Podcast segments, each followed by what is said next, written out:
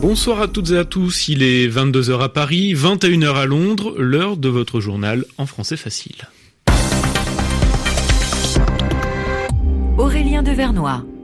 Et à mes côtés pour présenter ce journal, Marie Casadebé. Bonsoir Marie. Bonsoir Aurélien, bonsoir à toutes et à tous.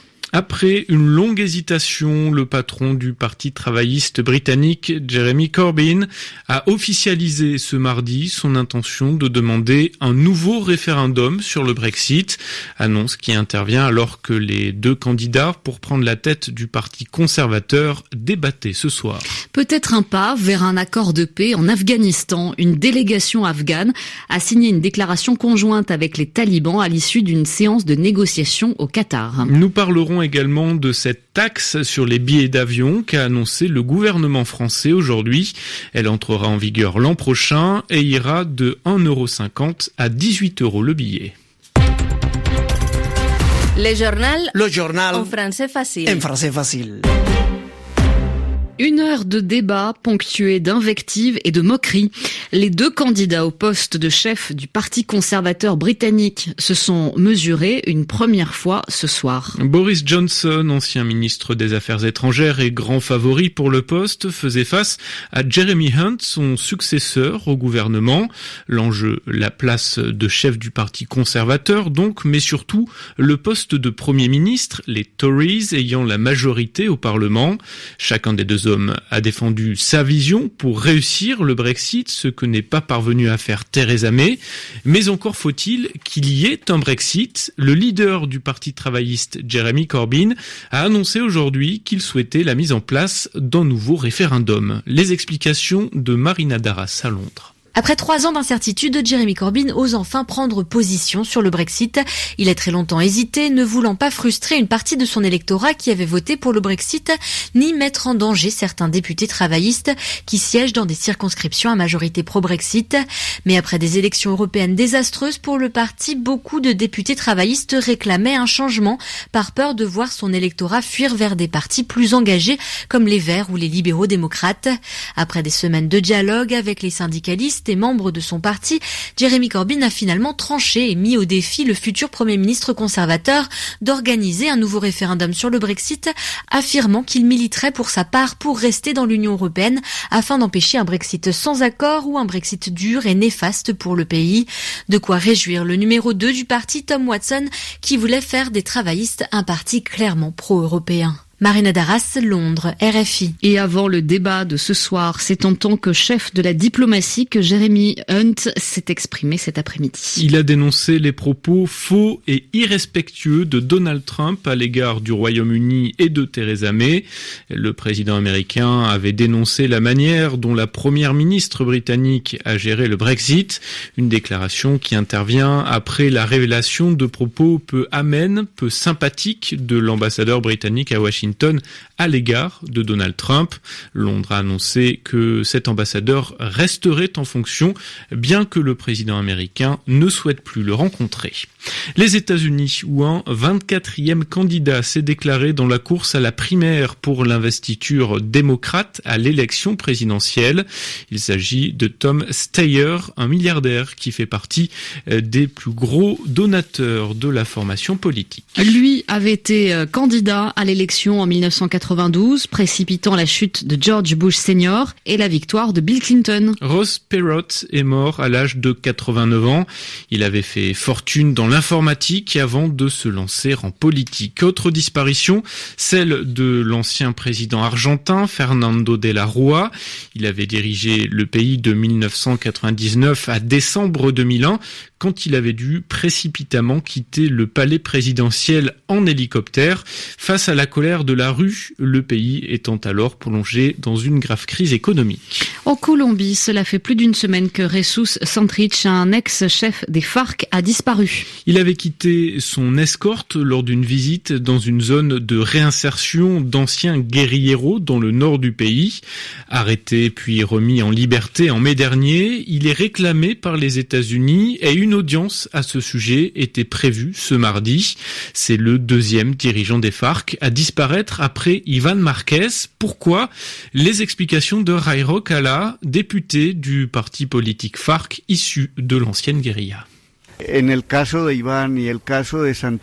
Dans le cas d'Ivan et de Santrich, nous savons qu'une menace pesait sur leur sécurité juridique. Cela les a obligés à prendre certaines mesures pour empêcher de devenir l'objet de montages judiciaires. Des montages qui peuvent entraîner l'extradition vers les États-Unis. Selon nous, le gouvernement et la communauté internationale doivent encadrer le processus de paix en Colombie. Ils doivent mettre en place des garanties juridiques et physiques pour que ce processus se transforme en un modèle à suivre pour les organisations qui n'ont pas encore conclu des accords de paix. Il faut également mettre en place une feuille de route qui soumettra les bandes criminelles et les paramilitaires pour que la paix soit vraiment complète. Le député colombien Jairo Cala répondait à Esther Herrera. À deux mois et demi de l'élection présidentielle en Afghanistan, une étape a été franchie la nuit dernière au Qatar. Des représentants talibans et une délégation afghane de 60 personnes s'étaient réunis à Doha. Les deux parties sont parvenus à se mettre d'accord sur un communiqué conjoint, une sorte de déclaration censée préparer le terrain à des négociations de paix inter-afghanes. Les précisions de Sonia Ghezali.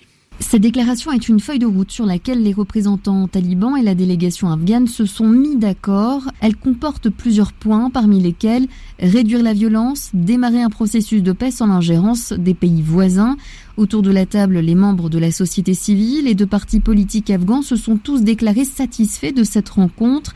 Les femmes y participant s'étonnant de voir les représentants talibans désireux d'échanger avec elles. La déclaration conjointe comporte une clause qui stipule que les droits des femmes seront respectés en accord avec les valeurs islamiques. Encore une fois, peu de détails sur ce que cela signifie concrètement. Une voix dissonante s'est toutefois fait entendre parmi les participants, celle de Chargoul Rezaï. Nous avons besoin de plus de temps pour évaluer si les talibans ont vraiment changé, 17 militants de la société civile. Les autorités afghanes saluent la rencontre qui a eu lieu. Cela est un progrès certain, a réagi la présidence.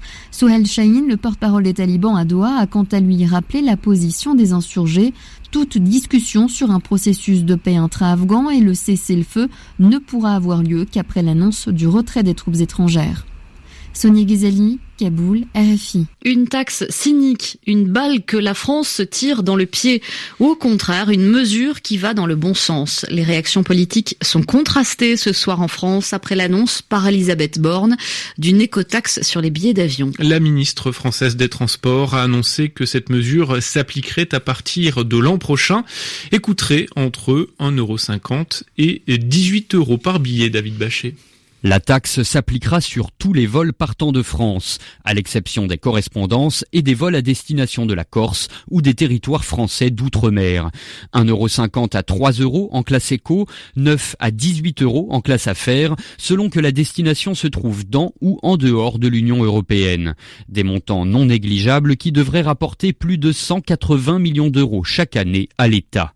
Objectif, dissuader les voyageurs, quand c'est possible, de recourir à l'avion, moyen de transport de loin le plus polluant et financer des moyens de transport plus écolos, à commencer par le train.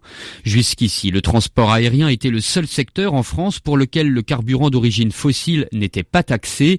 Entre les émissions de dioxyde de carbone, 2% des émissions mondiales, la création de traînées blanches de condensation ou encore le rejet par les réacteurs de dioxyde d'azote, le réseau Action Climat estime que le transport aérien est responsable de 4 à 4,9% du réchauffement climatique mondial. Plus de 4 milliards de passagers prennent chaque année l'avion dans le monde. Le trafic aérien devrait doubler dans les 20 prochaines années. David Bachet.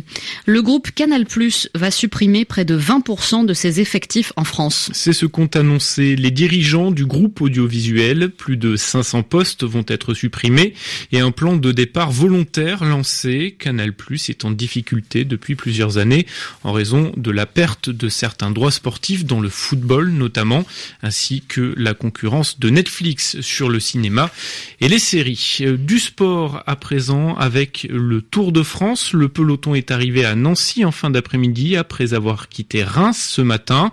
Et le premier à franchir la ligne dans la ville lorraine a été le sprinter italien Elia Viviani. Son coéquipier, le français Julien Alaphilippe, garde le maillot jaune de leader. Il est bientôt 22h10 à Paris, 21h10 à Londres. C'est la fin de ce journal en français facile. Merci à vous, Marie Casadebé, et bonne soirée à tous.